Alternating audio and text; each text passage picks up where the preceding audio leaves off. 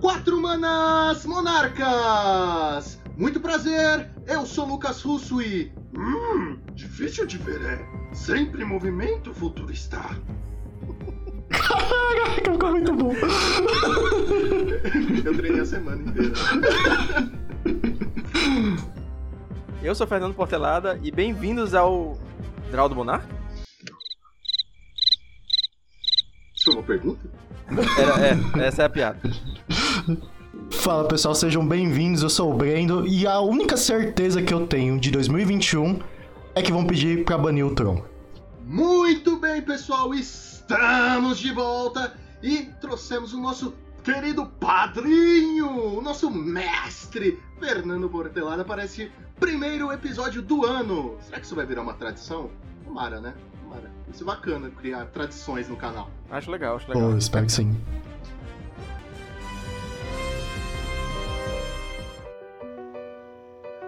Muito bem, Joaquim, nós estamos de volta!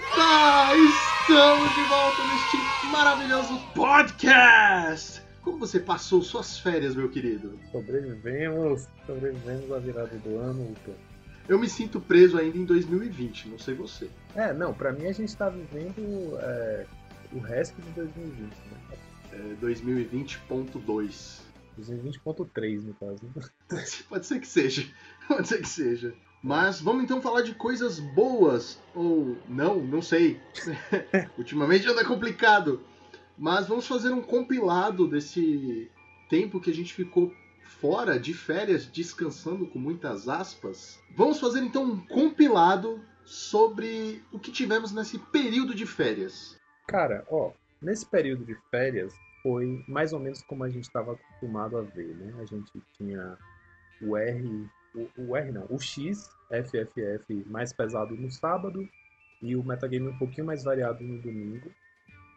É, a gente viu algumas coisas interessantes acontecendo ao longo dessas semanas, que foi uma certa ascensão do Stomp, né? A gente tava, a gente uma coisa que ficava bem demarcada que toda vez que a gente anotava no, nos nossos arquivos aqui, nossa planilha de controle interno para a parte de metagame, toda vez que um Stomp aparecia no top 8, a gente colocava entre parênteses, vai Stomp, e o Stomp foi. Vai, Stomp! É, porque a gente falou vai Stomp, ele precisava disso, Ele entendeu? precisava do incentivo. Então, cara. Ao ponto de que, enfim, a gente vai falar mais detalhadamente só desse último fim de semana, né?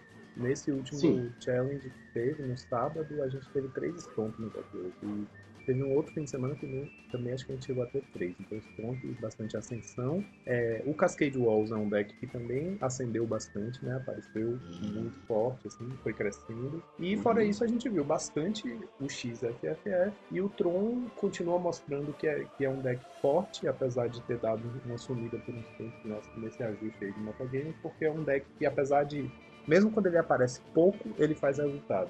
Que é diferente do do X, né? Que eu acho que é o deck que todo mundo é, enxerga atualmente como o deck mais forte, então é o deck mais jogado, mas não é exatamente o deck que faz mais resultado. Ele aparece em muito volume porque muita gente joga com o deck. Então, né, uns dados aqui só pra gente resumir um pouquinho os fins de semana que a gente passou sem podcast. A gente teve 56 decks no total, porque a gente tá falando de 7 fins, 7 fins de semana não, né?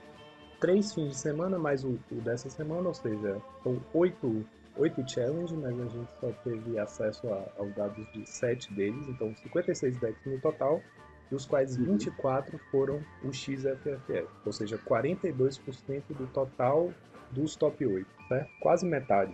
Wizards, vamos banir? Vamos? é, cara. É assim, a gente, assim, para ser justo, a gente tá é, juntando aí três decks, né? O R, o B e o Mono U. A gente teve 11 o R, 9 o B e 4 o Mono U fazendo top 8, né? Nesses 7 challenges. 42% do total de decks do top 8 foram o X, dos quais 3 vezes eles ficaram em primeiro lugar.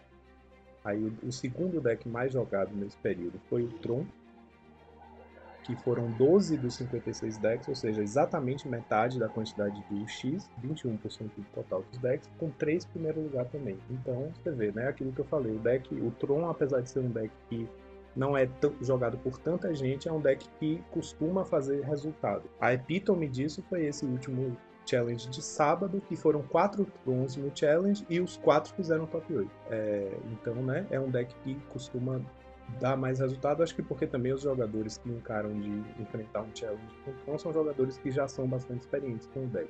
Como a gente já sabia sobre o Tron, né? É um deck que tem um nível de poder muito alto, mas que também demanda muito do jogador. Você tem que saber jogar bem com o deck.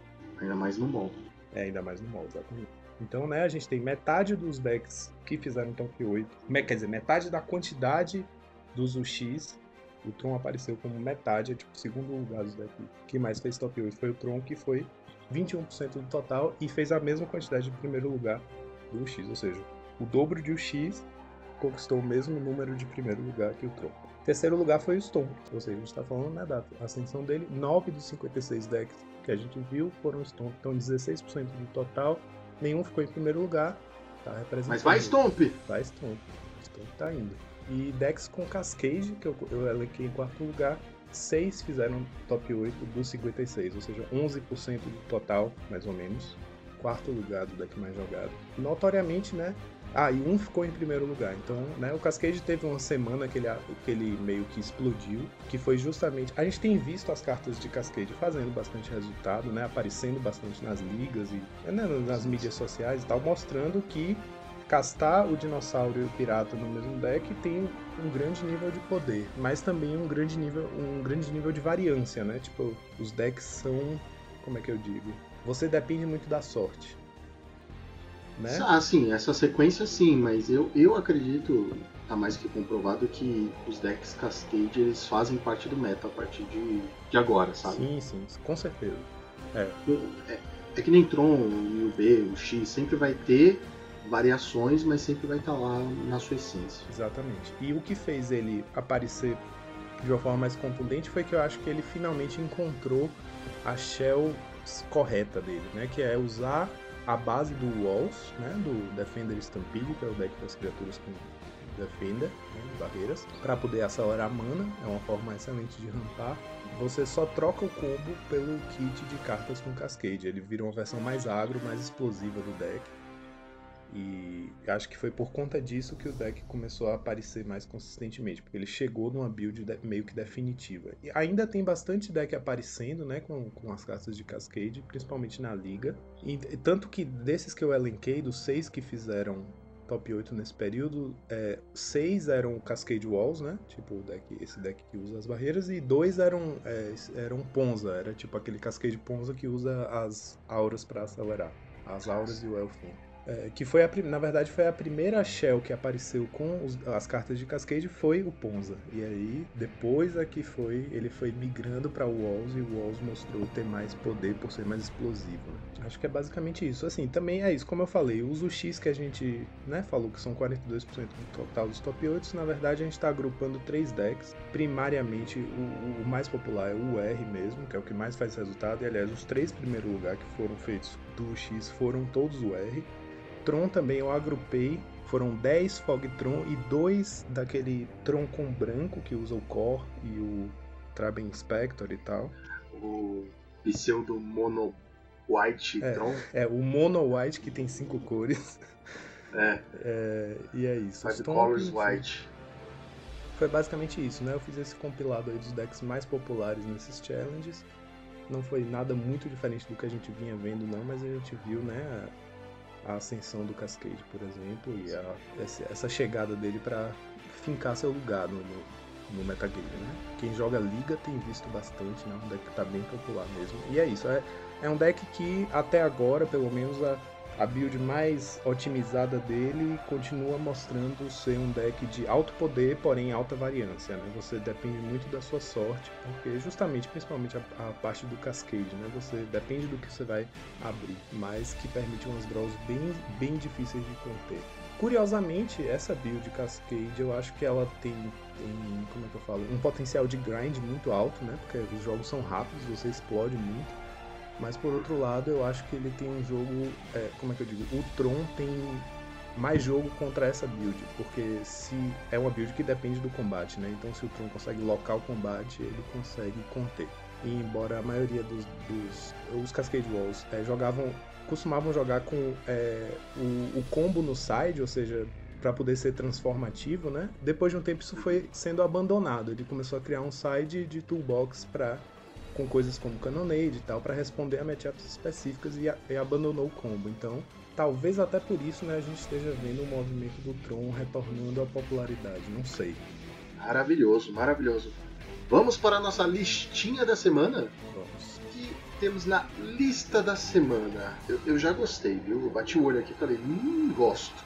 A lista da semana foi um 5-0 da, da liga na semana passada, do último report. Foi pelo Blue Stalker, que é um cara que joga muito com decks de controle azuis. É um Grix Stitchings. Ele tinha feito um 5-0 na semana anterior com um, um UB Teachings, né? E aí agora ele splashou vermelho. O splash vermelho dele é para um Abrade, um Bolt e três Cannonades no main deck. É um Grix Stitchings com tudo que o jogador de controle gosta de ver, né? Tem Exclude, tem AK, tem Bonders, tem Talismã, tem Cannonade, tem Asgard Justice, não tem criatura nenhuma dois Devils Cover Up para fingir que é um win condition. E uma coisa interessante é que como ele tem vermelho, né, a gente costuma ver esses decks, esses teachings que não usam bicho no main deck, é, muitas vezes eles jogam com algumas criaturas no side para fazer aquele trunfo, né, de tipo seu oponente vai sadear para fora todas as remoções e aí você vem do side com as criaturas. Normalmente era o Gurmag, né, que era a, às vezes era a única chance que o deck tinha de, de conseguir ganhar rápido um jogo, já que a win condition dele é super lenta, né, normalmente. Aí o interessante é que nessa build, como ele tá no vermelho, ele foi com três cópias do Shrek, né? O Crimson Fleet. É... O Monarca Vermelho. Isso, Monarca Vermelho de 4 manas, que é 5-2 Trample, e quando entra te dá o Monarca. É... Porque ele acaba fazendo duas coisas ao mesmo tempo, né? Além de colocar muita pressão, né? Um bicho agro pra caramba, bate 5. É especialmente problemático se seu oponente sideou para fora as remoções dele quando viu que seu deck não tinha bicho. Aí você vem com esses três trogloditas que entram te, te dando a coroa, que é ótimo para um deck de controle, e batendo 5 todo turno. Ele, ele não tem nenhuma carta preta no side, eu achei interessante. Nenhuma, é, pois é. É engraçado, né? Sim. Porque o splash pro vermelho é para poucas cartas no main, são só 5k, e para o grosso do side é vermelho, né? É, aliás, é uma é. coisa clássica, né? O vermelho tem cartas muito boas para side. Nesse caso é 4 Pyroblast, 3 do Monarca, dois gorilas contra a frente e um, mais uma Cannonade. Eu achei até, inclusive, um, um, um exagero de Cannonades, mas foi pra liga, né? Capaz de ele ter se, se armado para ganhar de agro mesmo. Porque três Cannonades no main, mais um no side, né? Sendo que o deck já tem Evan Cars Justice, que além de matar bicho, também acaba virando alguém condition, né? É curioso. Ganhou nada. tantas coisas. Ganhou nada nunca é demais. É, pelo visto, não. A gente assistiu Piratas do Caribe e a gente sabe que nunca é demais. Nunca é demais. É isso aí, nossa lista. Muito bem, maravilhosa. Muito legal essa lista. E agora vamos para os nossos reports. Joaquim, nós, o time dos Monarchs, estamos nos preparando, né? Nós vamos trazer as notícias desses reports com a preparação para o Royale Super Cup Pauper Team, que é a competição que a Cards Helm está fazendo, né? Um torneio de times e os Monarchs estão entre esses times. É, sim, cara, pois é. A gente, na verdade, já tem um tempo que a gente tá sabendo que esse torneio vai rolar, né? A gente andava uhum. treinando, já levando isso em consideração. Vai ser um torneio bem bacana que vai rolar ao longo de vários meses, né? Porque é um torneio de times, então ele vai ser dividido em grupos e cada cada chave vai ser disputada uma semana diferente, então vai ser bacana, né, acompanhar esse processo aí ao longo de várias semanas. É, a gente lançou lá no Twitter a hashtag Team Monarchs para poder representar a torcida para o nosso time.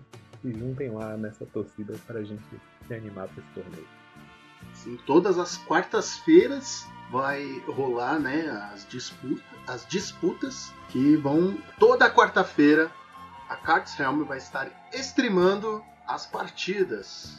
Passa lá, segue eles. Não se esquece da hashtag Monarchs. O primeiro evento desse torneio vai ser no dia 3 de fevereiro, que vai ser a, o sorteio. Não, não é bem um sorteio, é tipo um draft das chaves, né? Em que cada capitão de time vai escolher é, qual, qual jogador vai para qual chave. E aí, a partir da semana seguinte, começam as disputas por chave. E os times participantes, pela ordem que temos aqui na lista, serão Manadelver, os Monarchs, melhor time, o Impetus Game, Inside Games, Time Weber, Time Ramuda, Asa Branca, Next Level, HG Team, Geek Pitch, Red Jogos e Mimp Cards. Boa sorte para vocês, viu? Essa já é nossa. Para que você vai amaldiçoar, gente.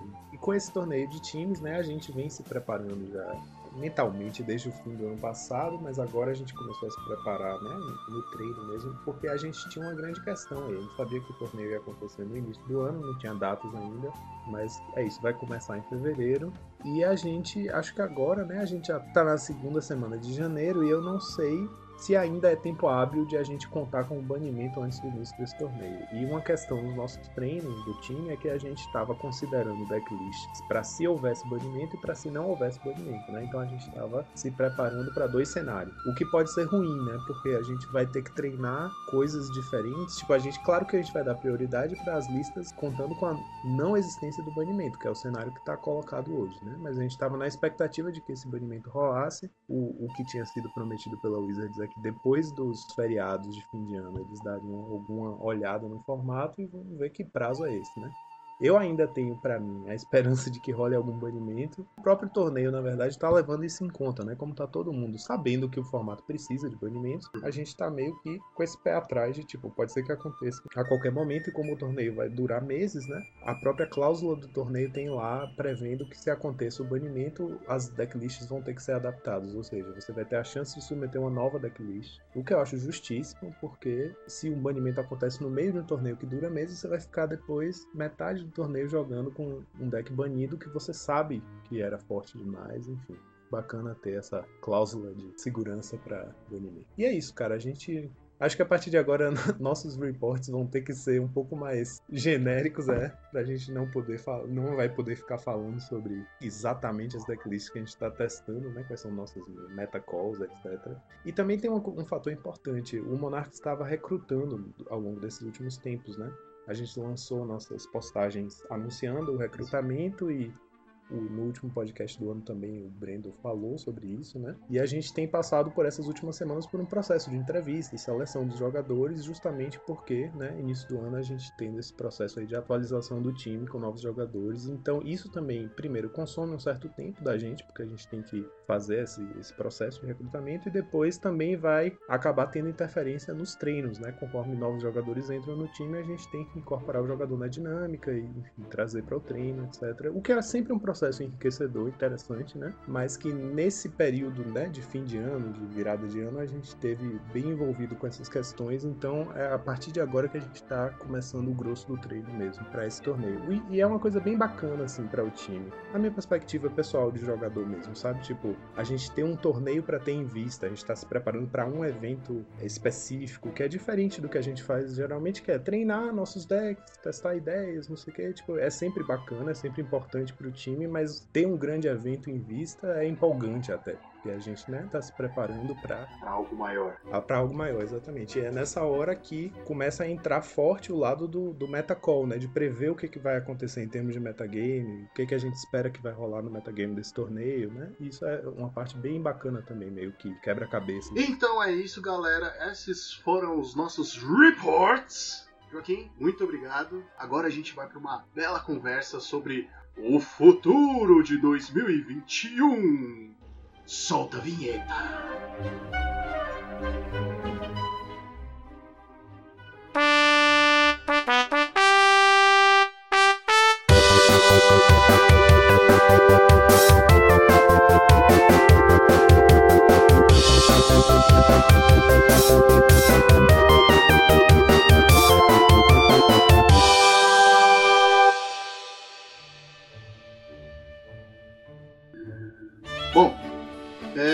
Acho que o primeiro tópico, que eu acho que é bem importante, é a gente falar sobre banimentos que precisam acontecer e depois falar de coisas boas que são a chegada de cartas novas no formato, né?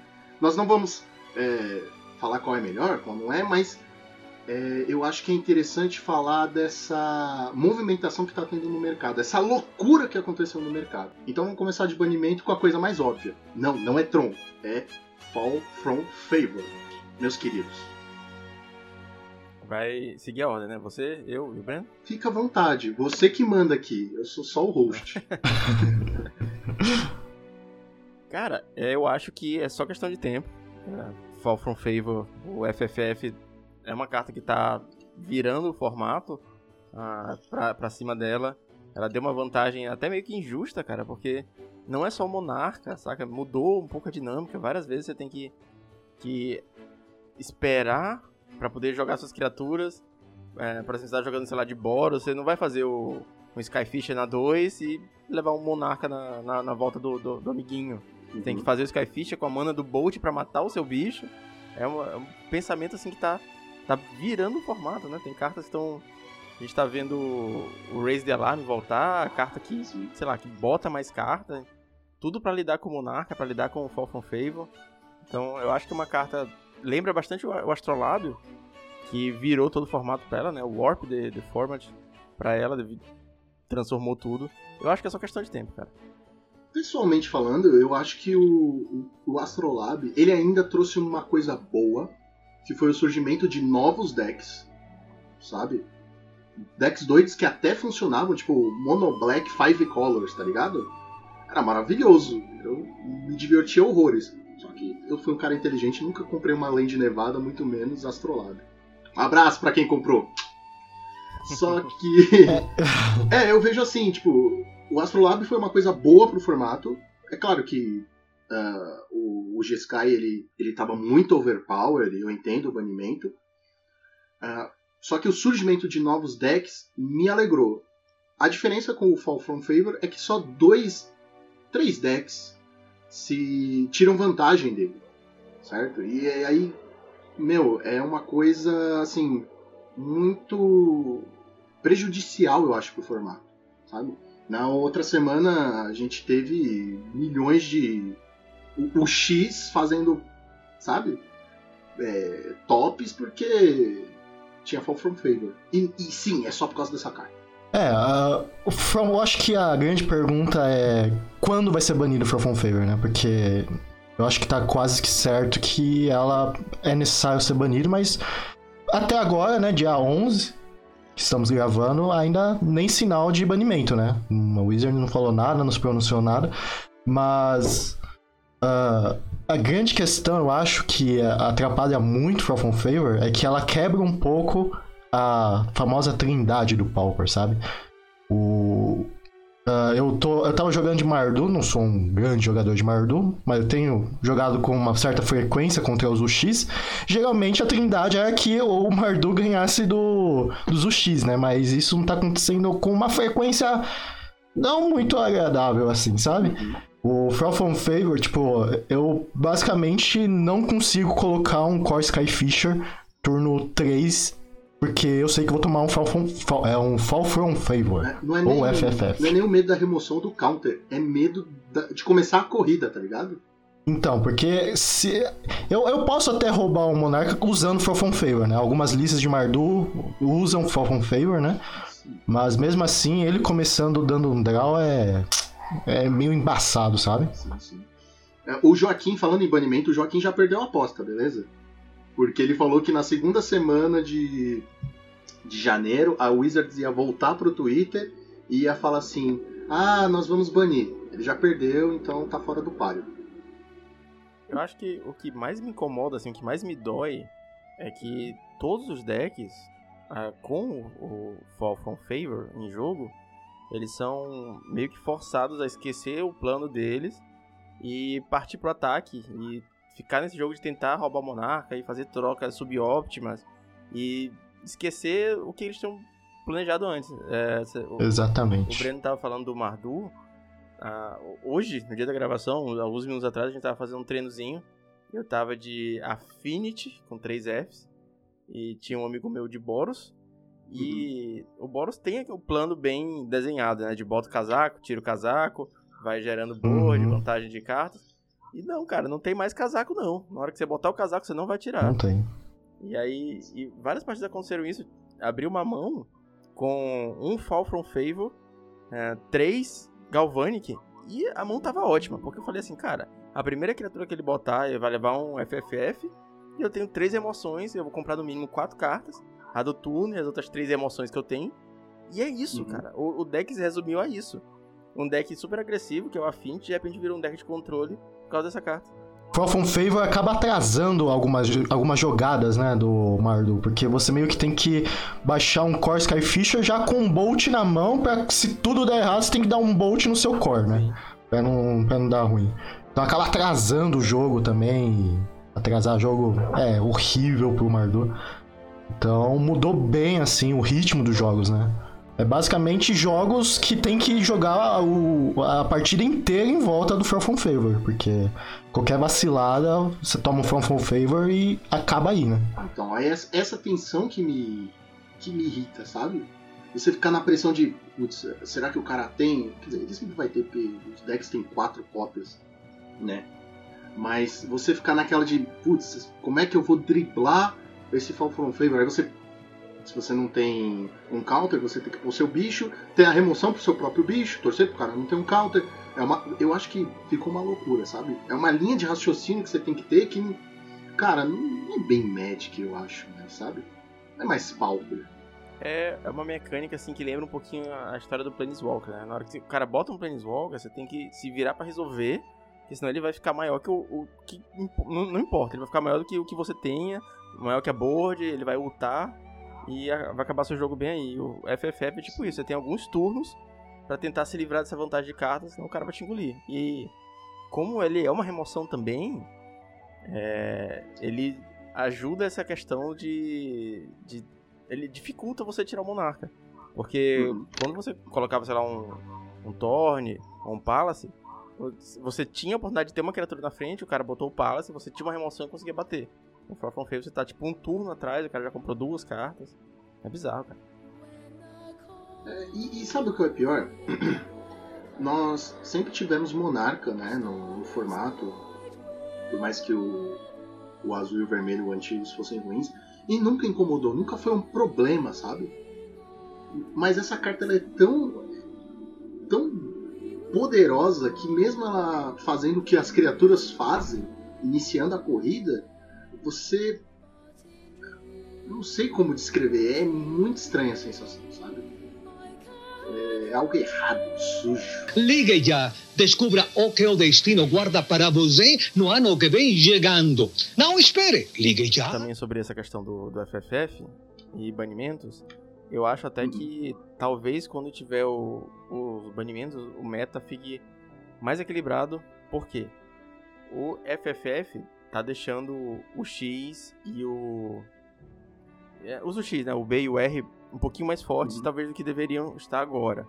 Esses decks acabam tendo uma partida um pouquinho mais forte do que deveriam contra o Mono Black. Porque você levar um, um Falcon Favor no seu bicho do Mono Black, levar um counter no turno, levar um removal, é a coisa mais fácil que uhum. tem, né? O cara faz uma marcha por turno, você só precisa ter uma resposta por turno. O Mono Black não vai conseguir impor essa, essa vantagem em cima de você. E o Mono Black seria um deck que, pelo que a galera tá comentando, é muito bom contra o Walls. Porque no Walls, se você tiver uns 3, 4 removals, você limpou as, as barreiras que, que são essenciais e pronto, acabou o deck. E o Walls é um deck uhum. que tá aparecendo bastante, cara. A galera reclama bastante nas ligas. E é um deck que é muito bom contra Tron. Então o Tron deu uma uhum. baixada, o Walls apareceu, o X apareceu. Talvez sem o Fall from Favor e os X voltando aos Monarcas criaturas, é, talvez o Mono Black se torne uma, uma, opção melhor, o Mono Black e o BW, para enfrentar o Walls. Então talvez as coisas fiquem até um pouquinho mais equilibradas. É, eu sinto que sem o Fall From Favor as coisas meio que vão voltar como eram, sabe? Bem nessa. Mais, mais nessa pegada aí que você falou, sabe? É, com. Banindo Fall From Favor realmente volta ao normal, né? As pessoas reclamando de Tron de novo. Não, ou, o próximo o alvo seja a caionada, né? O próximo alvo da, do pessoal, Será? não sei. Sei não, hein? O pessoal tá se acostumando, o pessoal até lidando bem. Não sei não, hein? Acho que não vai, não vai virar alvo não. Ou vai voltar a ser o corno alvo.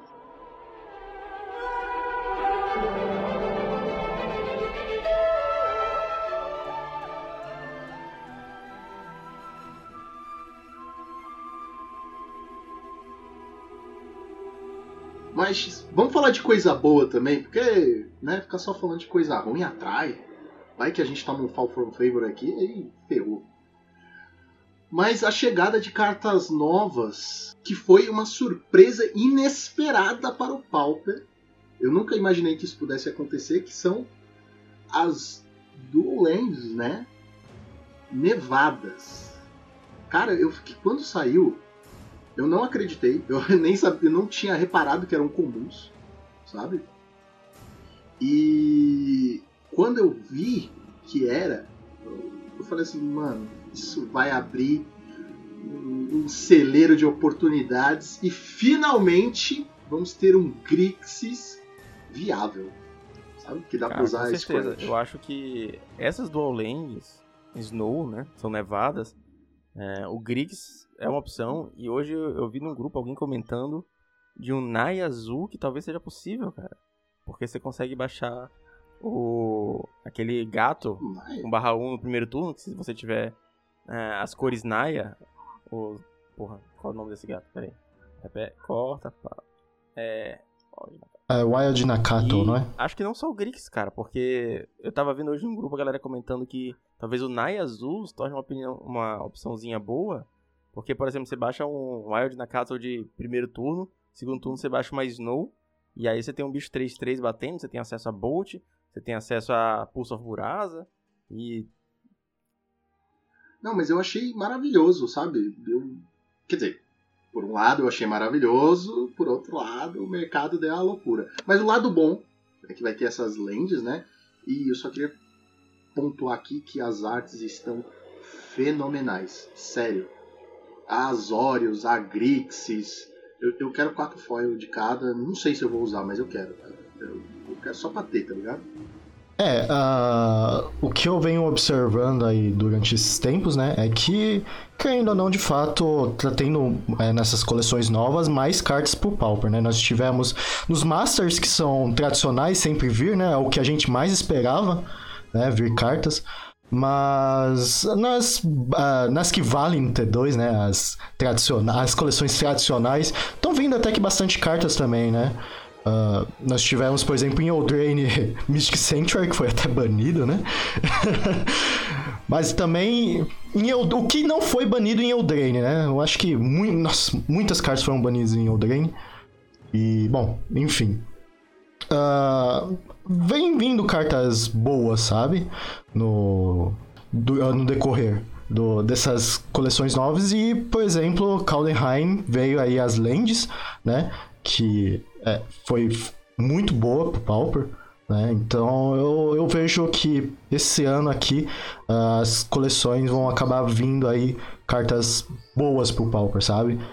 É, eu, lembro que antigamente essas tradicionais, meio que eu via os spoilers meio. Ah, se vir alguma coisa é bônus, sabe? Porque geralmente nunca vinha nada, né? Então eu fico, fico bem esperançoso aí que nas próximas edições. Eu, não, eu ia só falar que eu acho que quando a gente vê essas coleções, vê essas coleções Master, a gente fica até mais ansioso pelos downshifts. Não é nem pela chegada de cartas novas, porque de uns tempos pra cá o Wizards tem lançado cartas pauper, pauper demais, sabe? E os downshifts são mais interessantes, né? Como foi no ano passado. Então eu, eu fico pelo menos mais ansioso com isso. Mas essa coleção em específico, né? Tá. Gente, eu, eu adorei. As além de, de ter as cartas novas, tem as artes bonitas. Então. Eu, eu nunca fiz essa pesquisa, mas pela experiência, eu, eu sinto, tenho a impressão de que geralmente a maioria dos Masters, quando são lançados, dá algum ban no, no Pauper. Eles sempre exageram em alguma carta. Sempre quando tem um, um Masters. Porque se eu não me engano, ó, o Peregrine veio no Masters, não foi? E foi banido. Aí. Bom, teve outros Astrolábio que eu não me recordo, Astrolábio. mas o Astrolábio foi um exemplo, né? Então, o, não, o foil não foi banido, mas ele acabou dando um belo motivo pra banir algumas coisas, né? Então, os Masters, a comunidade. O- os Masters aí eles sempre dão uma exageradinha Eu sinto isso, pelo menos, né? Cara, na, na minha visão, eu acho que a gente tá, talvez desde o ano passado, no final do 2019 para 2020, a gente tá vivenciando uma nova aurora no, no Pauper. É, desde talvez de Modern Horizons, eu é, é difícil para mim até externar isso, de tanto que eu falo mal e tenho, é, assim, uma má impressão da, da Wizards, é, mas parece que eles estão olhando pra gente e estão vendo que, que, talvez faça sentido investir um pouquinho mais no formato. Uh, com a última coleção lá do Commander, o Commander Whatever, Commander Legends, é, acho que é essa. É, acho que Commander isso, Legends. Tanta, tanta coisa, cara. que é, essa a gente sabe que de fato teve óleo no pau, né? Porque o Gavin falou bastante sobre no Twitter e tudo mais. É, inclusive ele falou sobre Falcon Fable, uhum. que ele sabe que poderia ser problemático, mas que o draft precisava da carta como comum. E uma das cartas que ele trouxe foi o aqui no Nade, que ele queria essa carta, um, um sweeper causasse 2 de dano no vermelho e tudo mais. E eu acho que isso tá acontecendo. Eu acho que eles estão olhando um pouquinho pro, pro Pauper. Não, não, não me parece coincidência os Cascades estarem acontecendo agora. É, e é um novo uhum. deck, cara. É um novo deck pra mim, Tier 1, que apareceu. É, entrou em uma, uma shell que já existia, boa, mas ainda não era tão absurda quanto está hoje. É, eu, eu tô achando a partida do, do Tron contra o Cascade desesperadora. Eu não sei o que fazer, eu só perco. Meu, a, a, até hoje tô pensando em algum side, mano. Não, não tem como. Parece que não tem como, sabe? Tem, tem, tem. Eu sair é, é, da, tipo da isso. partida. Sair Você só abandona, cara. Hum? Tem que começar a fazer rinoceronte antes do cara baixar as coisas, porque de repente vê um Lamor com ímpeto. Pois é. Isso depois, isso porque tem alguns sites que transformam totalmente no combo, né? Então fica tipo, putz, não, não tem como. Ligue já, descubra o que o destino guarda para você no ano que vem chegando. Não espere, ligue já. Mas você falou, por lado, de ah, eles estão olhando um pouquinho pro formato, não sei o quê. Eu, eu não sei, eu não sinto isso, porque se eles. Eu sinto que se eles estivessem olhando de verdade, a Fall From Favor teria sido banido antes de lançar. É, pelo menos é o que eu faria, tá ligado? Eu sou, às vezes, um pouco saudosista, então eu não me incomodaria de só ter as criaturas com monarca, sabe? E não ter esse encantamento. E se fosse para ter o encantamento, tinha que ter um ciclo deles. Pelo menos é o que eu, é o que eu penso. Pô, se a gente vai dar pro azul, vamos dar oportunidade para todo mundo. Nem que o custo seja um pouco mais alto, não, Ou, o pior é, é que eu concordo sabe? contigo. Eu acho que eles estão olhando, mas eles não estão se importando. Eu acho que eles viram uma oportunidade de ganhar algum dinheiro a mais. Porque, assim, obviamente a Wizard não está vendendo cartas pro Pauper, mas eu, eu tenho uma, uma ideia, é, talvez alguém possa até comentar, é, alguém que trabalha em lojas, como é que funciona a, a mente do lojista. Mas eu tenho uma ideia que pro lojista é muito mais interessante ele comprar uma caixa sabendo que ele vai vender. Pô, essa carta aqui, essa caixa aqui, essa, dessa coleção tem, tem carta pra galera do Commander, tem carta pra galera do Pauper, tem carta pra galera do Modern. Então eu vou vender tudo que vai te sair no booster, saca? Não vai ficar nada encalhado. Tipo, essas comuns aqui não vão virar bulk, a galera vai querer comprar. Então acho que eles acabam tendo um EV mais é, esperado da caixa um pouco maior, porque eles sabem que a galera de todos os formatos vai acabar querendo comprar. E é isso. E é, é uma política que reflete um pouco a questão do, do T2 também. Você lança uma carta muito forte, a galera compra muito, e depois você bane. Então, talvez tenha até um, um, um termômetro de bans, assim, saca? Tipo, vai subindo uns cifrãozinhos, e aí quando chegar, termina, pronto, se pagou, pode banir. É um, é um, esse é um pensamento errado, né? Tipo, ah, quando chegar ali a gente já sabe que tem que banir, vamos banir. É, é a coisa que desanima o jogador, sabe? Pô, vou comprar a carta pra ela, ela ser banida. Principalmente a galera de, de 2, Modern, que as cartas geralmente são mais caras, sabe? Ou que nem o Brendo que compra as coisas foil e depois fica se. Fica Oxi. Oh, é investimento, é investimento. Ah, é investimento. mapa e as. Ah, é? Quanto que vale seus mapas é, e as É, enfim. Pelo menos o mapa o pessoal do Modern pode querer, ó. Se você estiver jogando Modern e quer mapa foil, pode entrar em contato comigo aí que tamo aí, ó. Tenho vários mapas foils aqui. Astrolábio também. É que Astrolábio foi banido no Modern, né? Então, infelizmente. É, é que eu acho que nesse momento de ainda pandemia, ninguém vai querer jogar IRL. Mas fica a dica aí, gente. Se Ah, alguém quiser. Mystic Sanctuary, eu tenho foil também e tá ali na pasta mofando, mano. É, é, nossa, é triste, é Quando triste. baniram o mapa, eu entrei em contato com o dono da Deckmaster, que é um dos poucos lojistas que eu tenho contato assim no WhatsApp e tal. Aí eu falei pra ele, bicho, Marcelo, tu... acho que é Marcelo o nome dele. Tu tá interessado em comprar mapa? A gente aqui na cidade tem uma porrada de mapa, baniu, a gente só joga pauper. Ele falou, cara, compro todos. Aí ele deu lá as condições dele. E no tempo que eu, que eu ia juntar a galera, a gente ia mandar mais de 20 mapas pra ele. Só pra pegar crédito na loja. Nesse meio tempo, anunciaram o mapa, o relançamento do mapa. O preço saiu de 14 pra 3 reais, 2 reais. E a gente ficou com o mapa aqui. Não vale a pena não.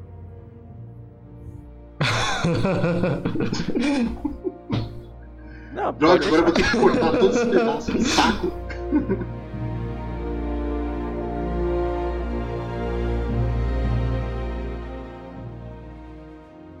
É, só uma última coisa que eu queria falar da coleção nova. é, eu queria dar atenção só para a arte de Anu, que está maravilhosa, sensacional, linda, feita por um artista brasileiro, o Caio Monteiro. Vale a pena citar. Vai Brasil. Quero foil. Eu também. Certo. Uma asinha foil pra ficar na pasta. Eu já tenho acho que uns 7 anúncios. Isso. Mas uma foil dessa aí que eu preciso. Só pra ter, sabe? Só, só Gente, pra abrir a pasta, gente. passar por ela e falar assim. Hum, Gente, quando vocês forem comprar foil, comprem sempre quatro cópias. Bom por mim. Quatro cópias, sempre. sempre comprem quatro. É, não, assim, mas eu quero garantir uma. nem, todo mundo, nem todo mundo recebe as caixas na mão, Brenda. Algumas pessoas têm que esperar um pouco mais, sabe? Mas. É, não, só é, voltando um pouco no assunto do, do- da Wizards acabar lançando uma carta muito forte e banindo tal. ah, eu tenho, só pra finalizar mesmo, um ponto que é, é é opinião, tá? É um achismo, mas que o que eu ouvi falar é que a Wizards ela está tentando aumentar o power level um pouco do Magic, entende? Só que ela não tá conseguindo acertar essa, essa a evolução, sabe? De power level. Além disso, o que deu muito, talvez, errado é porque no começo do ano passado eles falaram que seria o ah, 2020 seria o ano do Commander. De fato foi, tivemos muitas coleções de Commander, ah, coleções tradicionais muito voltadas a Commander, sabe? Nós temos o, a, a mecânica que eles fizeram, o Companion, que basicamente é baseado no Commander, né? Só que o que eles não esperavam é que ah, habilidades que funcionam no Commander é muito forte para outros formatos, sabe? Então eles acabaram empolgando demais aí no ah, querer ah, fortalecer o Commander, né? E acabou dando isso. O Companion, por exemplo, eles tiveram que nerfar, né? Sorte deles que Companion não tem escrito no o textinho ali na habilidade, né? Senão eles estavam tem ferrados. um departamento pra cada formato, cara. Os caras se con- e se conversar. Ah, aí- Não, eu sei, eu quero uma utopia. Utopia.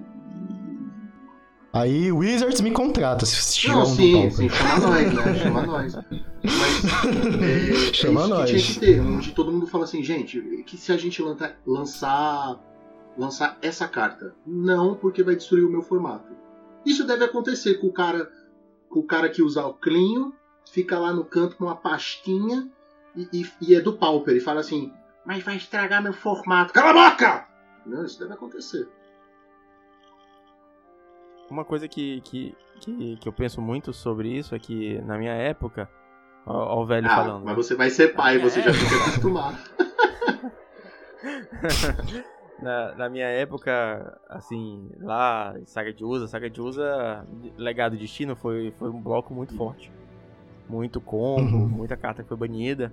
E na época, como é que se consertava isso? Além dos banimentos, né? Você fazia um bloco pra compor o T2, que era um pouco mais fraco.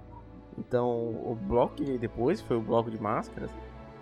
Assim, não é um bloco fraco. Hoje tem muita carta, assim, muito massa nesse bloco, que tá jogando até hoje ainda. Mas em comparação com, com o bloco de USA, cara, é bizarro, saca? Morreu muita Uhum. coisa. E aí depois você vai ajustando para level de novo, que aí chegou o bloco de invasão. Então as coisas começaram a. É, ficou um bloco muito forte, era o bloco de uso, e o bloco de máscara, que era mais fraco equilibrando. Depois o bloco de máscara mais fraco, o bloco de invasão já um pouquinho mais forte. Depois chegou a invasão Uhum. e a Odisseia e as coisas ficaram super equilibradas. Então, é, na minha visão, a Wizards hoje ela faz uma, uma cagada. E assim, nossa, criamos o. Tem um rato gigante na sala, vamos trazer uma cobra. Nossa, tem uma cobra gigante na sala. É, as coisas estão acontecendo assim, saca? Eu, eu quero ver Sim, qual que vai sim. ser o último bicho disso aí. Esse que me preocupa. Esse me preocupa. Porque é a cobra, aí é o pássaro, aí é o gato, aí é o. sei lá, o que que. o cachorro. Ah, o dinossauro. Ferrou. Eita, lançou já, tem cascata Então é o ainda. contrário, é o dinossauro, o cachorro, o gato. Muito bom. Ligue já, descubra o que o destino guarda para você no ano que vem chegando. Não espere, ligue já. Eu queria agora falar o que, que a gente espera na comunidade Pauper e da comunidade Pauper. Eu acho que é uma coisa que todo mundo, tipo, ah, eu gostaria que, sabe? Eu, eu pessoalmente queria muito que a comunidade se unisse para banir Fall from Favor, mas isso não vai acontecer. Mas, é, ao mesmo tempo, eu acho que ah, o que eu acho que o que todo mundo quer é que a Wizards desse mais atenção. Isso é uma coisa que sempre vai a comunidade vai querer, como a gente falou. Sabe? Esse é um desejo que eu gostaria de ter esse ano, que a Wizards falasse assim, ó gente, nós vamos lançar ou estamos olhando melhor pro formato. Eu acho que na questão dos jogadores, assim, dos membros da comunidade, é, eu acho que talvez só ab- abrir um pouquinho assim a visão, a cabeça, porque muita gente é muito muito centrado na, na sua própria versão da realidade e acaba esquecendo que existem outros pontos de vista, que existem é, outras opiniões e que existem outros dados que podem compor a sua própria opinião. Então, assim, a galera é muito desesperada com banimento. Isso é uma coisa que, que sempre me incomodou. Acho que é quase uma cultura né, de banimentos. Sim. Então, a- assim, você vê uns pedidos bizarros, assim, vai, tem que banir Snuff Out. Então, ah, porque é uma free spell. Nossa. Cara, bicho, não, vamos com calma. É, que condicional a carta, você pede 4 de vida, tem que ter um pântano, não mata, não mata bicho preto. Então, assim, eu gostaria que, que a comunidade tivesse um pouquinho mais de parcimônia, invés de pegar os, os pitchforks e, e as- os ancinhos e as, as tochas. Uhum. respirar antes de falar alguma, alguma coisa é sempre importante, né? Que nem o, eu vi o pessoal, eu vi alguém falando assim, ah, Beyond the Multiverse, que é a carta que vai sair nova, né? É muito forte, tem que banir. Caraca, calma, amigo, calma, não, não é, não é tudo isso, é quatro manas, sabe? Calma, calma, nem saiu a carta. Eu acho que o pessoal tinha que esperar pelo menos sair a carta no físico pra começar a pedir os banimentos, sabe? Pelo menos. Dá tempo de pensar, de matutar a ideia do que quer, do que não quer. É, ah, em relação à comunidade, ah, eu, eu, eu gostaria muito fazer o, o Pauper ser cada vez mais popular, né? E então, onde que eu acabo analisando isso, por exemplo, é no Commander. Commander, querendo ou não, é um dos formatos mais populares que nós temos atualmente, né? E eu fico pensando, o que a comunidade fez para tornar o Commander tão popular quanto ele é? E se isso é possível, e se isso é possível trazer pro Power pra gente crescer também, né? E eu fico pensando isso, se é, por exemplo, o que eu mais vejo, assim, por exemplo, no Commander, que é bem marcante, é todo jogador de Commander, a primeira coisa que faz quando encontra algum jogador novo é: Você conhece o Commander? Quer jogar Commander? Olha, Commander é o formato baratinho. Eu não concordo, mas enfim, isso é uma outra discussão. Baratinho aqui, você pode montar com qualquer carta aqui que você vai, você vai gostar. Tá- Sabe? Então, eu não sei se é isso que falta, sabe? O- eh, jogadores mais ah, experientes acabar chamando. Até, né? Jogador de comando é. Bom, não vou falar, mas. Enfim. Às vezes insiste demais pra que as outras pessoas joguem Commander. Mas pode cortar isso, tá? É, eu acho Mas. que Eu não sei se é isso, sabe, que faz o Commander ser mais popular do que. ser tão popular quanto é hoje, né? Então eu acho que isso é algo a se analisar e que a comunidade pode se juntar para transformar o Pauper mais popular. Tanto quanto um Commander, talvez. Talvez o, o, Commander ele tenha o atrativo de você não precisa sempre ter as cartas mais caras para ter um deck bom. Isso é um atrativo, sabe? Você não precisa ter um deck incrivelmente competitivo ou competitivo para poder se divertir. Você não precisa ter as cartas da moda, você não precisa ter a carta cara que acabou de sair, ou você não precisa ter aquela carta em específico, você pode olhar qualquer outra coleção e pegar uma que faz igual por mais mana ou que tem um efeito adverso, sabe? E, e é um formato que, sei lá, ele, ele, traz essa essa coisa de, mano, pega a carta que, as cartas aí que tem e monta um deck. Porque você vai pro Modern, você precisa ter as cartas mais antigas, de 50 contos, 100 contos, por aí vai.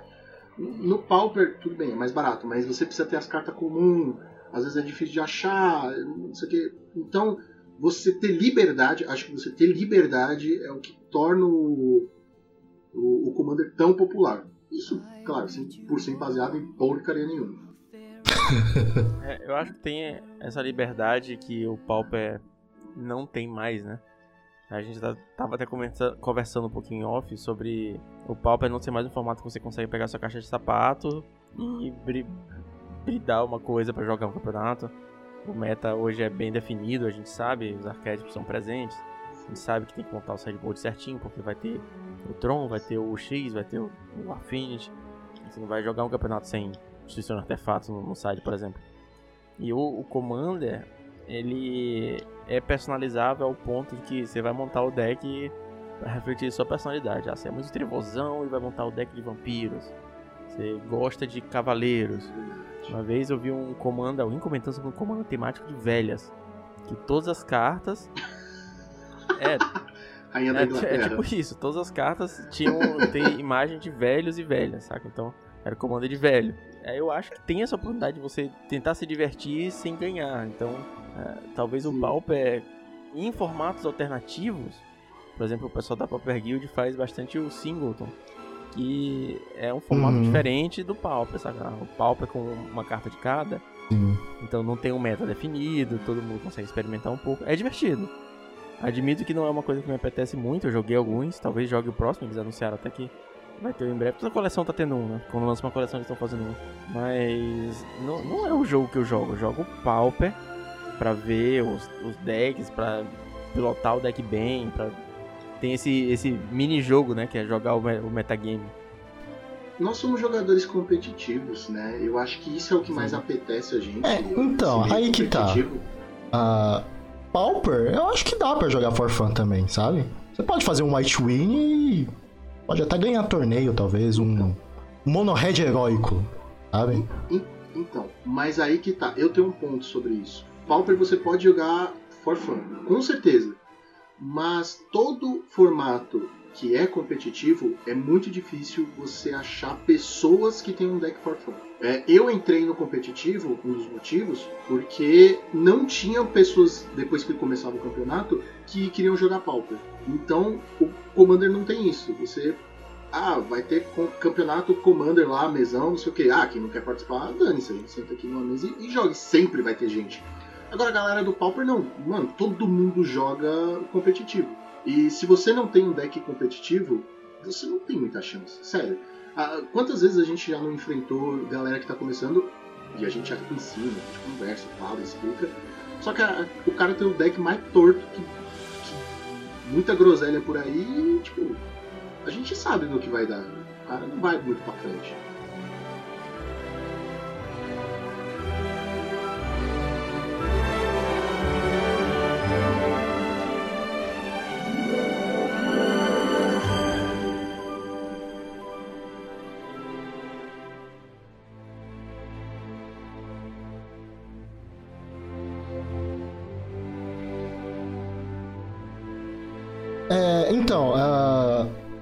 Relação ao Commander, é que, sei lá, eu sou meio crítica com Commander, talvez. Mas. Commander, eu acho que é muito uma divisão de comunidade no Commander é muito maior do que no Pauper, por exemplo. Por quê? Tá, nós temos aí jogadores de Commander que jogam ali com decks uh, for fun, mas a partir do momento que entra no mesão um cara que usa Fatland e Dual, já era. Sabe? Tem uma discrepância muito grande. Até porque Commander você pode utilizar cartas aí sim, sim, absurdamente sim. fortes, sabe? sempre vai, vai ter esse, esse problema, mas provavelmente o cara que tem esse deck, ele tem um deck mais tranquilozinho. Entendeu? Aí ele, ele joga com a galera. E, e outra, você tem que sentir a mesa. Eu joguei um, muito Commander no começo, antes de ir pro Pauper. Então, tipo, mano, o cara que tem o deck muito competitivo, eu jogava ali, porque ele já sentou só que eu, ah, olha, tem que levar minha avó no jiu-jitsu. Então vazava, tá ligado? A menos que ele falasse, não, vou pegar aqui um deck mais tranquilo, jogar, aí vai mais da comunicação. É, o Vini, do, do, MTGC, ele fala desse. sempre fala desse contrato social e dos níveis de, de deck, né? Ah, vou jogar um deck aqui de power level 8, 9.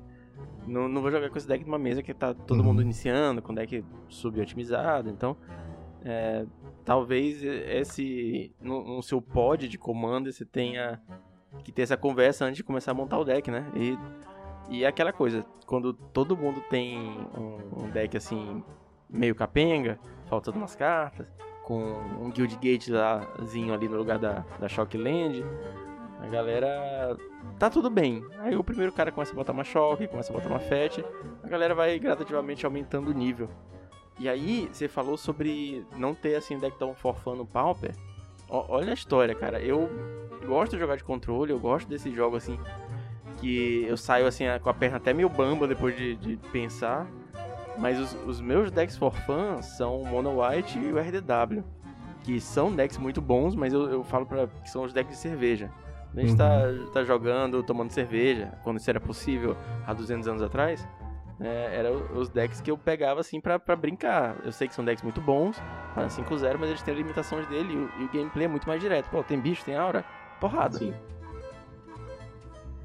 Uhum. É, então, exatamente. Por isso que eu acho que o Pauper tem potencial sim de ser mais popular do que ele já é, sabe? De ser bem popular, assim. Mas eu não sei como ainda. não saberia o que, o que falta, sabe, pro Pauper ser mais popular.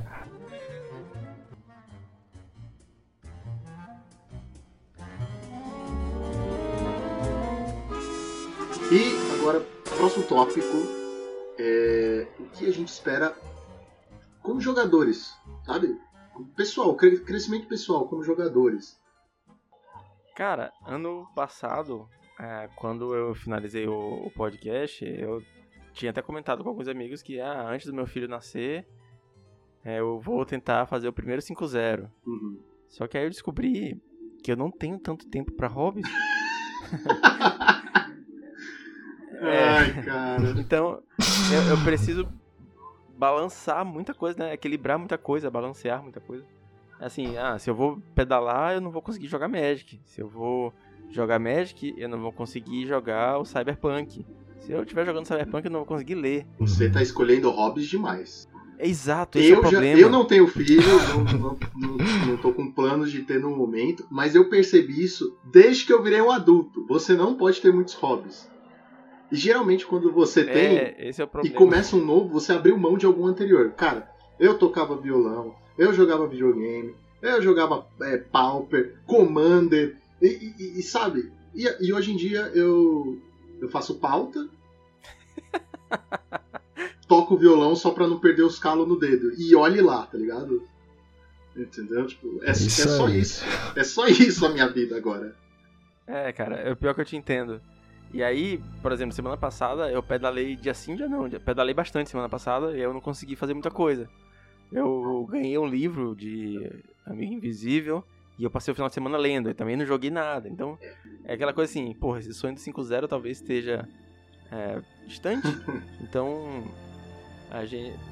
Cara, você não tem como fazer o resultado, você não tá jogando, né? Então, você pode tentar é, na madrugada, quando seu filho nascer, enquanto tenta colocar ele para dormir. Ou pra rotar. É aí que tá, mas será que eu não vou aproveitar esse tempo pra ler um pouquinho? Porra, vou dar uma, uma leiturazinha aqui. Não, você vai dormir lendo. Você vai dormir lendo, cara. É, É possível. Me lembro. O, o- o- o jogar talvez te deixe acordado por alguns segundos a mais, mas é, no fim você vai acabar dormindo. Aí, pois é, cara, eu fico pensando que talvez ah, seja uma meta muito mais pessoal do que é, algo que eu possa mensurar, né, com um troféu, com, com um título. Cara, a minha meta como jogador é jogar, é jogar partidas boas, que eu sinta que eu não perdi pra mim, Uhum.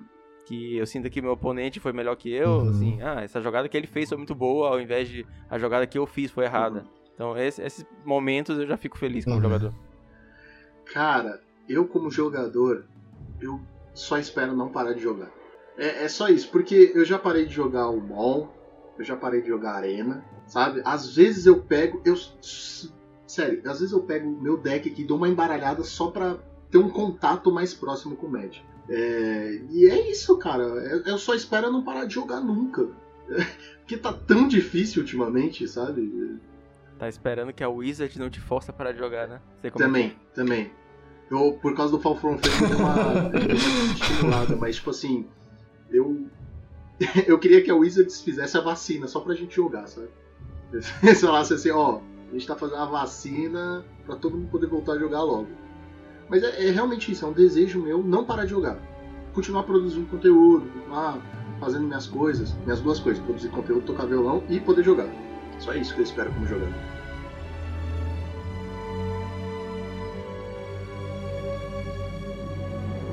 Ligue já. Descubra o que o destino guarda para você no ano que vem chegando. Não espere. Ligue Vamos falar de já. produção de conteúdo, Brendo? Vamos? E a gente tá com o mestre da produção de conteúdo.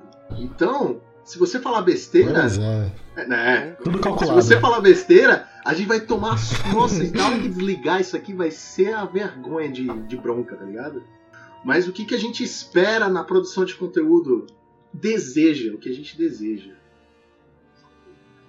Deixa É. o mestre falar primeiro, né? Por favor, Pô, você pode, pode falar tanto de você quanto da gente. Ó, eu queria, eu quero que você, eu quero que vocês façam isso. Aqui você, aqui você pode mandar. É, é maluco isso, né? Porque você pensa que um ano atrás, em janeiro de 2020, você falasse assim, olha, daqui a um ano a gente vai estar com um cenário estourando de campeonatos independentes, a gente vai ter narração de top 8 como se fosse um evento, assim, um, um evento de esportes, e vai ter live todo dia de uma porrada de produtor de conteúdo, vai ter vídeo no YouTube de altíssima qualidade. Cara, em um ano, o cenário de produção de conteúdo do, do Magic, do Pauper especificamente, explodiu, né? A gente é, tem. dá os créditos à pandemia, né? Tá todo mundo em Não, casa, não, muita gente. não faz isso que senão ela acabou. volta. Não dá crédito. Não, dá não. crédito. É, mas é, é muito difícil ver, assim, tentar imaginar onde é que a gente vai daqui pra frente, né? Porque as coisas evoluindo de, um- de um ritmo tão rápido e de uma forma tão brilhante, Uhum. eu fico até, até, até com medo de, de arriscar alguma coisa. É, eu tava ouvindo, inclusive falei com vocês recentemente, acabei de ouvir o episódio de Natal, o episódio de fim de ano do, do Draw do Monarca. E aquilo que vocês comentaram sobre fazer uma coisa diferente, fazer. não fazer o que todo mundo tá fazendo, eu acho que, que é o segredo do sucesso, cara. Eu acho que tá todo mundo fazendo gameplay, todo mundo comentando, e aí você vai lá e, e faz um vídeo explicando uma coisa em um nível um, um pouco mais profundo, sabe? Aí tá todo mundo lá fazendo live, é, jogando, explicando as coisas. Aí chega o Gonzalez com aquela voz maravilhosa e transforma um negócio num evento. Porra, é, eu, eu simplesmente não sei pra onde a gente vai, mas eu sei que o caminho vai ser brilhante. Cara, eu, eu- eu só queria fazer uma vírgula aqui rapidamente falar. Gonzalez, mano, a gente te ama muito, cara. Vai fazer falta. Porque ele anunciou que tava se desligando da Cardciano e tudo mais. Vai fazer falta. Uma vozona do caramba, vai. Né? Vai fazer falta aí, né? Nas narrações. É isso aí. Prenda? Não chora. ah, mano. Fiquei, fiquei- quando eu vi no, no eu- eu Twitter, achei que era fiquei, zoar- zoeira. fiquei bolado, fiquei meio zoeira. bolado. né? Tinha mais de Ah, um tweet. mas ah, independente do independente aonde ah, ah, ah, qual caminho ele seguir pode ter certeza que Ah, com certeza. vamos estar aqui pra tá junto, apoiar né? Se ele começar a fazer live de xadrez, a gente tá Nossa, a gente vai estar lá. Opa, com certeza. você acha que não? A, gente, ô, a turma da, da zoeira vai estar lá falando assim: vai, vai, vai, joga esse peão, caramba. Cautera o peão, cautera o peão. Cautela o peão. É isso aí.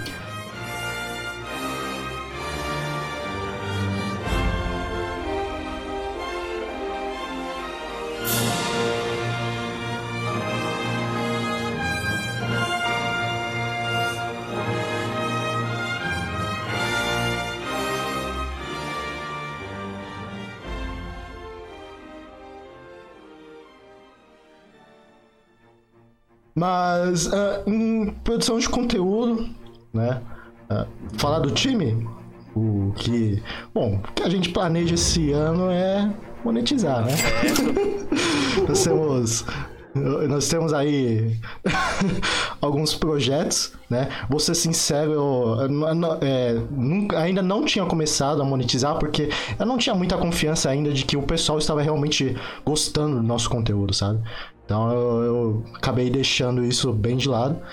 Mas é, eu planejei começar a monetizar justamente por causa dos membros aí, né? O Lucão, o Joaquim que se esforçam demais aí, né? Dia a dia fazendo aí, produzindo conteúdos pro time e tal. Então, eu acho que eu tenho o dever de fazer alguma coisa para recompensá-los, né? Então, esse é, é uma forma que eu achei. Tirando isso, também nós temos outros projetos, né? Vamos. Será que pode contar, Lucão? Do, do IRL? Quando Ah, voltar? a gente tem aquele projeto É. que.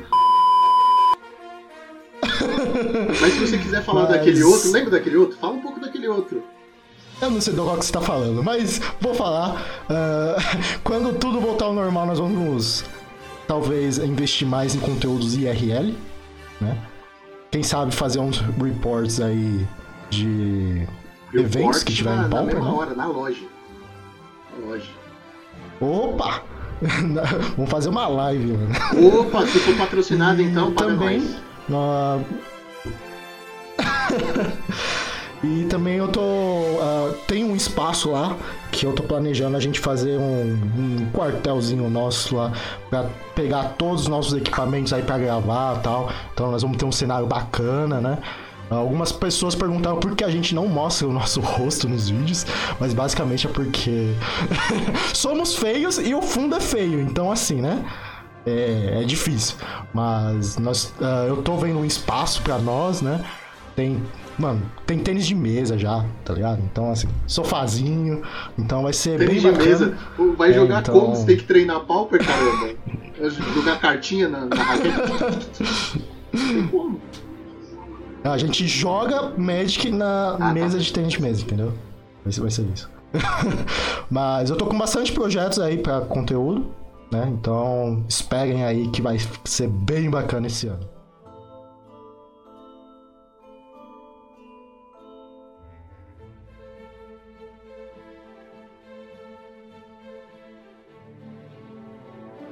Pessoalmente, eu estou adiantando várias pautas. Já falei com algumas pessoas, né? Porque eu não quero, eu não quero correr o risco de ficar sem pauta, eu tenho que pensar dois dias antes.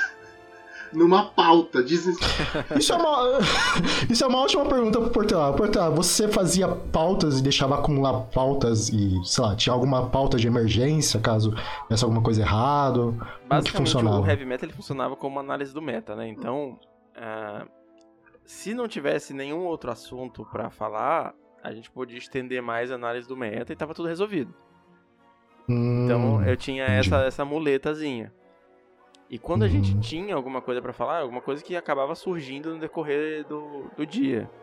É, eu uhum. trabalho com, com uma área criativa já faz tempo, já desde 2014, desde 2016 eu faço isso full time. E Uhum. é uma coisa que funciona pra mim, é o meu processo. Não tô dizendo que é o processo certo, é uma coisa que funciona pra mim.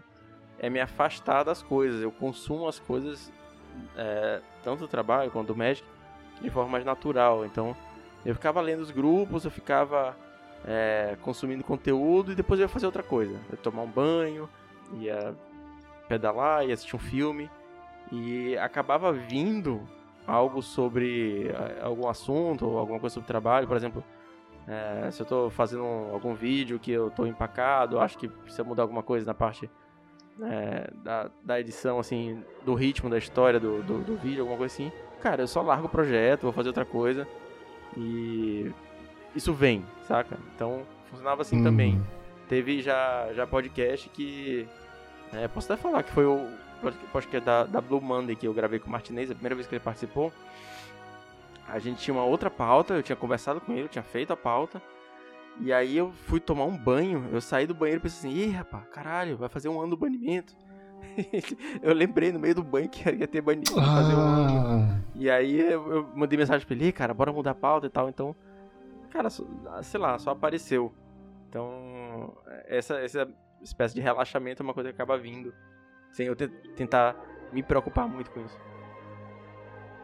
Aí, Lucão, você tem, precisa tomar mais banho, então aí, ó, pra pensar nas coisas. Ah, você vai pagar minha conta de água? Beleza. Paga com seus mapas foil. Ah, não, mas é que eu só quero deixar algumas coisas preparadas, algumas coisas engatilhadas, não, conversas, pessoas assim que às vezes têm os horários mais restritos, entendeu?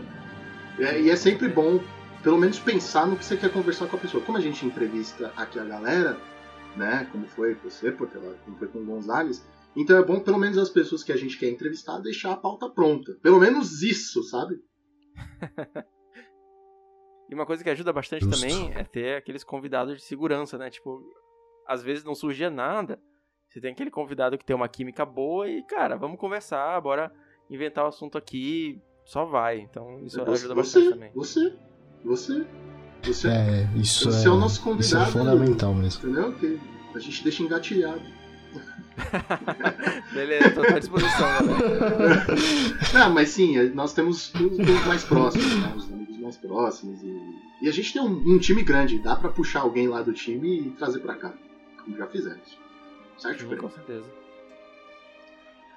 Bom, uma, uma última coisa que eu queria falar é sobre esse novo campeonato brasileiro e o que, que ele pode mudar no cenário do Pauper, né? No cenário competitivo. Tipo, podem nascer novos é, campeonatos vindo disso, vindo disso.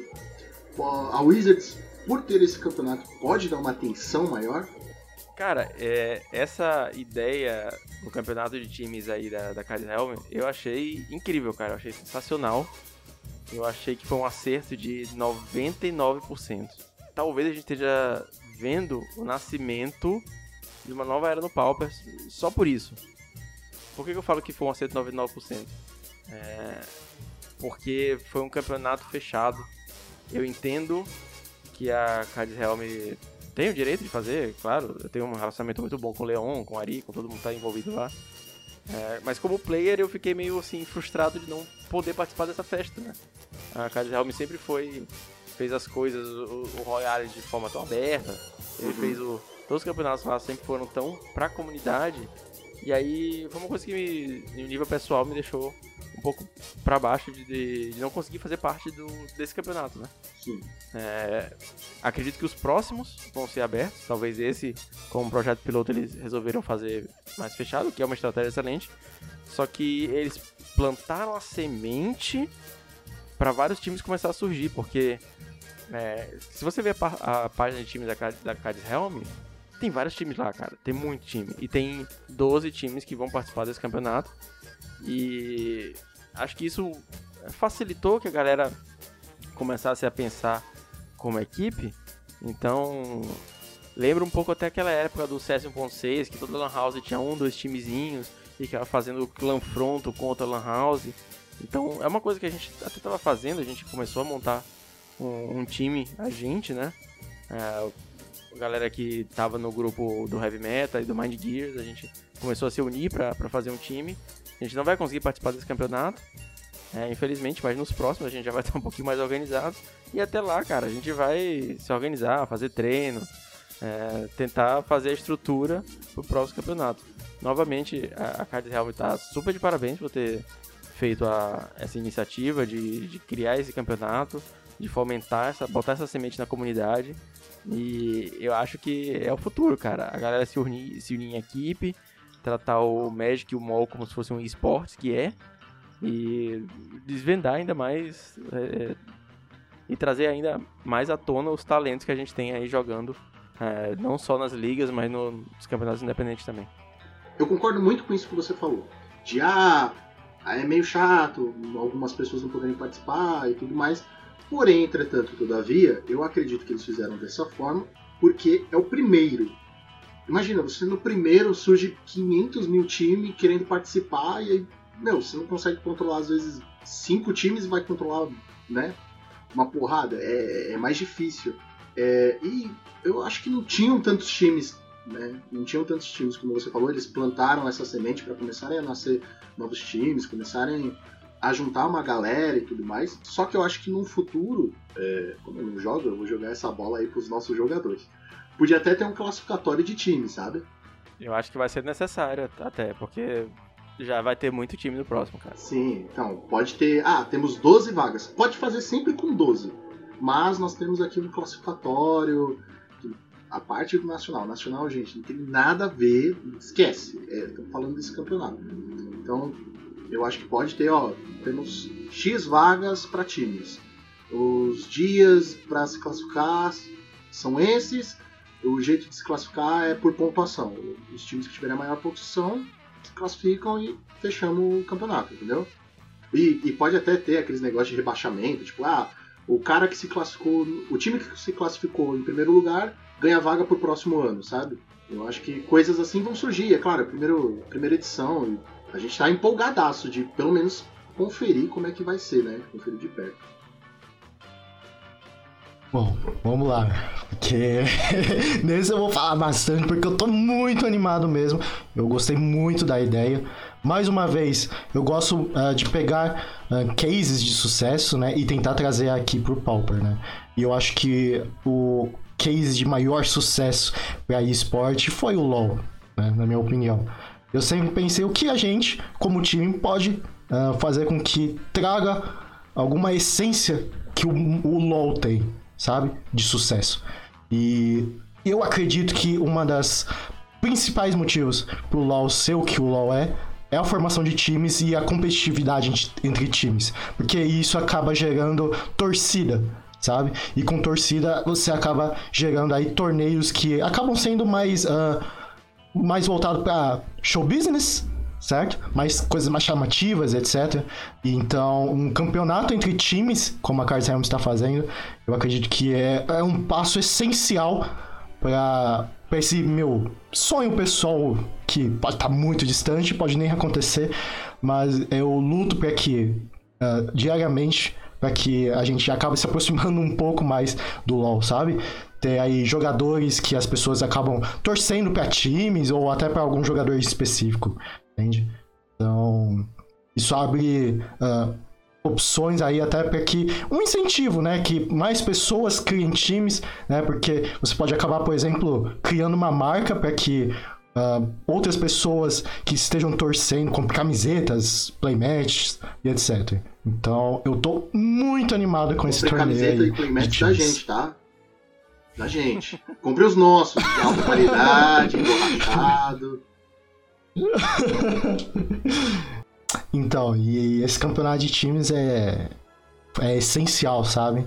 Essa competitividade aí é, eu acho é, incrível. Eu acho que, que as palavras foram é, bem, muito bem colocadas, Brenda. Acho que é essencial é a palavra. E acho que assim como os campeonatos independentes mudaram a cena em 2020, acho que a criação dos campeonatos de time e do ecossistema que vai, vai surgir disso. Por exemplo, a gente não não vai conseguir jogar esse campeonato, mas a gente tá pensando em marcar treino com outros times, saca? Pra é, começar uhum. a pensar como equipe. Se chama amistoso. Tá marcando treinos internos. Então, isso aí, exatamente. Vocês fizeram de futebol, mas é, um amistoso. Na minha época a gente chamava de CF, marcar um CFzinho. Uhum.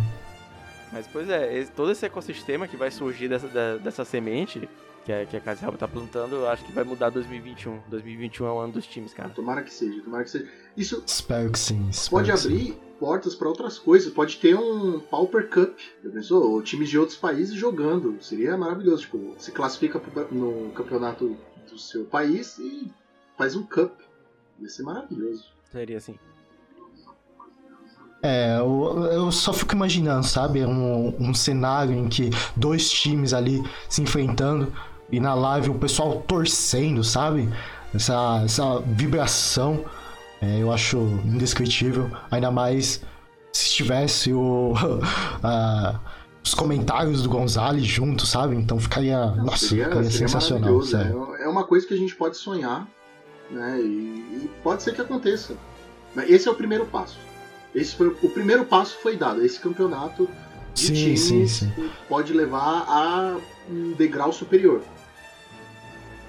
Exatamente. E espero que é, se profetize a- as palavras do Portelada de que 2021 é o ano dos times. Não é? Tomara Espero. que seja o ano dos times. Times, com T maiúsculo. Isso aí.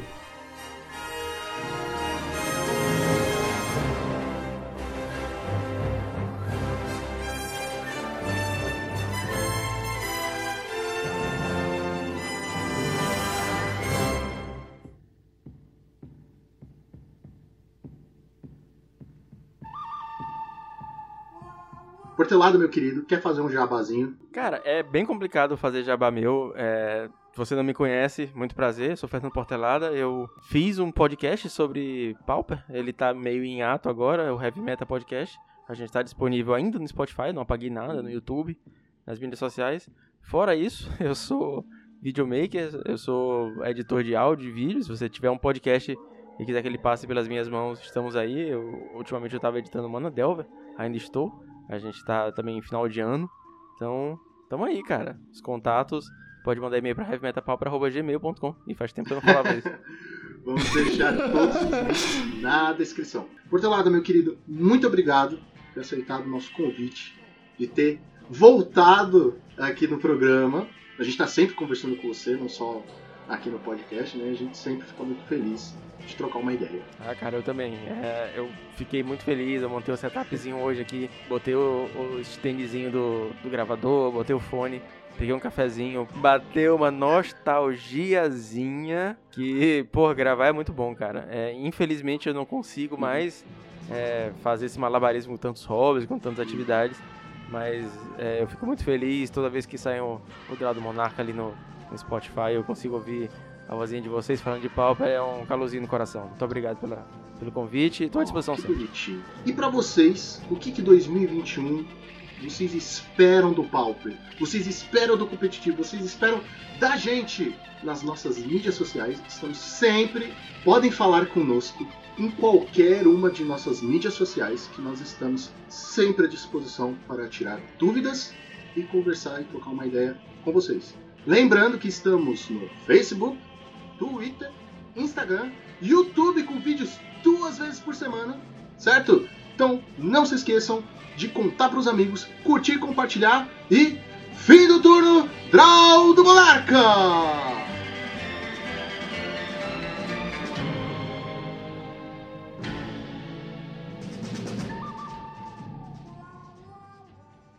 Caraca, o Brenda é o rei da saia justa também. Olha o que o cara vai perguntar, mano. Caramba, eu não sabia, perdão. É, Corta essa parte, é então. só trabalho pra mim agora. Porra, bateu uma nostalgia. Bateu uma nostalgia. Ô caralho. Não vou cortar. Diz. Caraca, tá difícil, portelado não